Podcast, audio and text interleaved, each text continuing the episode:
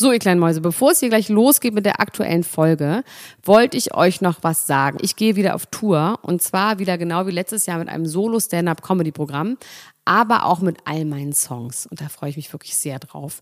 In dem Stand-Up-Programm erzähle ich aus meinem wahnsinnig aufregenden Leben als Deutschlands Nummer 1 Gossip-Podcasterin. Und die Songs werden einfach alle Songs sein, die wir so lieben. Von Ich will nicht nach Monaco über Keine Liebe, I Like My Style. Da ist auf jeden Fall für jeden was dabei. Das Programm heißt, sie hat immer nett gegrüßt und ich bin zwischen dem 28. September und 23. November diesen Jahres in Stuttgart, Köln, Frankfurt, Bremen, München, Hamburg, Hannover und in Berlin. Kauft euch doch mal ein Ticket, wenn ihr die Folge hört. Den Link findet ihr in den Show Notes. Ich freue mich auf euch. So, und jetzt geht's los mit der Folge. Die Niemand muss ein Promi sein Lunchbreak mit Elena Gruschka und Max Lessmann. Hallo und herzlich willkommen zu einer brandneuen Episode Niemand muss ein Promi sein Lunchbreak. Heute am Montag, dem 3. Mai, 12.30 Uhr in euren Ohren präsentieren Dr. Elena Gruschka und ich, Padre Max Richard Lessmann Gonzales, die heißesten Promi-News des Tages. Und los geht's! Wie fandet ihr damals eigentlich Jennifer Lopez und Ben Affleck als Paar? Sie liefen damals im Sortiment ja unter dem Namen Benefer. Und ich fand die schon immer schrecklich. Das hat mich erinnert an so Freundinnen in meinem Freundeskreis, die ihren Typen immer Honey, oh Honey, süßer Schatz, liebst du mich, Schatz, Schatz, Schatz. Also diese Schatze ein bisschen auch von Wendler und von, von Laura Müller. Und mir fällt gerade auch auf von Sarah Connor und Mark Terenzi. Dieses Beziehungen, die so ein bisschen zu eng sind, ein bisschen zu viel geknutscht wird und ein bisschen zu viel auf, in Jogginghose ähm, rumgehangen wird. Ach, wer auch noch so war, war Jessica Simpson, damals in dieser fürchterlichen Sendung Jessica und ihr Freund in Love. A-Rod und Jennifer haben sich jetzt ja gerade getrennt. Ne? Er hat inzwischen schon sein Dead Body, also nicht Todesbody, sondern sein Vaterbody verloren und ist super ripped und ganz dünn und man merkt, er ist schon wieder auf der Pirschung. Was finden die Leute an dem Mann? Ich meine, der war mit Madonna zusammen, mit Jennifer Hudson war der zusammen mit Cameron Diaz, mit JLo. Was ist mit diesem Mann? Ich würde den gerne einmal live sehen, ob der irgendwie so Zauberaugen hat oder was das genau ist, was man an ihm gut findet. Wahrscheinlich ist er einfach nur nett zu den Frauen. Das reicht ja manchmal schon. Auf jeden Fall wurde jetzt Ben Affleck in den letzten Tagen mehrfach gesehen, wie er mit einem weißen SUV von dem Sicherheitspersonal von Jennifer Lopez außerhalb ihres Grundstücks eingesammelt wurde, dann aufs Grundstück gefahren wurde und dann wieder zurückgefahren wurde. An die nächste Bushaltestelle und ist mit dem Bus nach Hause gefahren.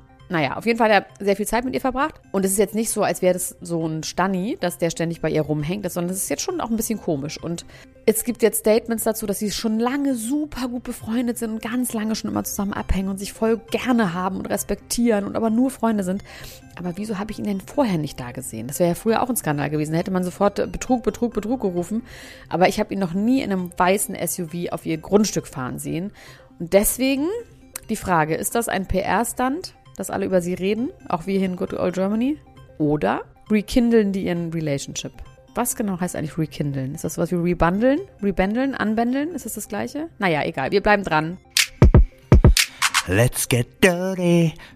Shirin David veröffentlicht eigenen Eistee, nachdem auch schon Capital Bra genau dasselbe getan hat mit seinem Brattee, wird es nun bald den Dirty geben. Den hat äh, sich Sharon David schon im Markenregister eintragen lassen und in einem neuen YouTube-Video zeigt sie, wie sie das Werk besucht. Natürlich classy mit Privatjet, fliegt sie dorthin und gibt sich, äh, lässt sich die Führung geben und äh, verkostet das allererste Mal ihren eigenen Eistee, den Dirty. Den Dirty wird es in Ich finde das ein bisschen komisch, dass der Dirty heißt. Ich meine, klar ist das Wortspiel, ne? Ich bin auch immer ein Fan von Wortspielen, aber möchte man wirklich einen Dreckstee trinken? Hat man da Lust drauf? Ich denke, wahrscheinlich werden die Leute da einfach Lust drauf haben. Allein schon, weil es die Geschmacksrichtung Cotton Candy gibt, in Referenz auf mein Booty schmeckt nach Cotton Candy, da muss ich natürlich direkt an Gwyneth Paltrow's Duftkerze This Smells Like My Vagina denken. Also möchten wahrscheinlich alle gerne erfahren, wie Shirin Davids Popo schmeckt und das in Form eines dreckigen Tees. Sharon David ist natürlich nicht die einzige Person, die aktuell aus der Musik expandiert in Richtung Lebensmittel. Capital Bra hat bereits schon auch schon einen Eistee und eine eigene Pizza. Luciano und Genetik bringen bald eigenes Müsli raus und in den USA gibt es das auch schon von Travis Scott oder zum Beispiel Lil Durk. Sharon Davids Eistee wird es in vier Geschmacksrichtungen alkoholfrei und zwei alkoholhaltigen Varianten geben. Darunter natürlich Zitrone, Pfirsich, Cotton Candy und entweder Blueberry oder Green Tea Honey. Das lässt sie aktuell noch ihre ZuschauerInnen abstimmen. Die alkoholhaltigen Varianten wird es in Mango, Maracuja und Cranberry geben. Immer mehr Menschen verwandeln also ihre musikalische Schaffenskraft in essbare Erzeugnisse. Ich bin einigermaßen froh, dass Rapper erst jetzt auf diese Idee gekommen sind und dass so etwas wie ein Blumentopf Müsli-Riegel an uns vorbeigegangen ist. Das, was jetzt kommt, ist investigativer Journalismus, kein Clickbait und eine fucking Breaking News. Georgina Fleur hat Kubilai geheiratet. Woher wissen wir das? Wir wissen das, weil sie das ungefähr 10 Sekunden in ihrer Story gepostet hat. Man sah sie in einer Art Bistro oder einem Vorraum von einem Standesamt, an so Bistrotischen auf jeden Fall. Und vor ihr sitzt eine Frau und sie sagt, guck mal, das ist unsere Trauzeugin. Und dann sagt sie, da ist Kubilai, Kubilai. Und Kubilai läuft im Anzug im Bild vorbei und winkt. So, und diese Story hat sie danach aber wieder runtergenommen.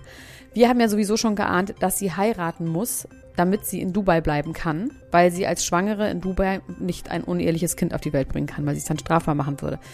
Das hat sie hiermit offensichtlich getan. Offensichtlich sind die beiden verheiratet jetzt und sie ist nach Dubai geflogen und ist jetzt eine ehrbare Frau. Ist jetzt eine ehrbare Frau in Dubai. Gefahr erkannt, Gefahr gebannt. Ich bin mal sehr gespannt, wann das irgendwo groß veröffentlicht wird. Ich könnte mir vorstellen, dass das RTL exklusiv dann eingekauft hat und so und sie das deswegen wieder runternehmen musste, weil das eine exklusive Nachricht sein sollte. Aber jetzt ist es leider schon hier, weil ich meine, das ist bei uns einfach in unserer Facebook-Gruppe, kann man das sehen.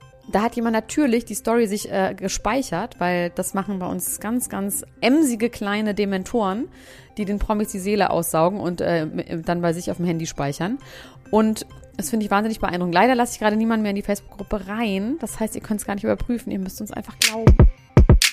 Das war's auch schon wieder mit der Niemand muss ein Promi sein Lunchbreak für heute. Wenn ihr nicht genug von uns bekommen könnt, dann geht doch mal auf podimo.com slash Promi. Dort könnt ihr das Angebot von Podimo einen Monat lang für nur 99 Cent testen und von uns erscheint da jede Woche mindestens eine Folge Extrablatt, wo wir zum Beispiel, gibt es jetzt schon zwei Folgen, über Temptation Island reden. Da habe ich mit Visavi besprochen, was da so abgeht. Wir würden uns sehr freuen, wenn ihr das tut. Auf diese Landingpage unterstützt ihr uns direkt.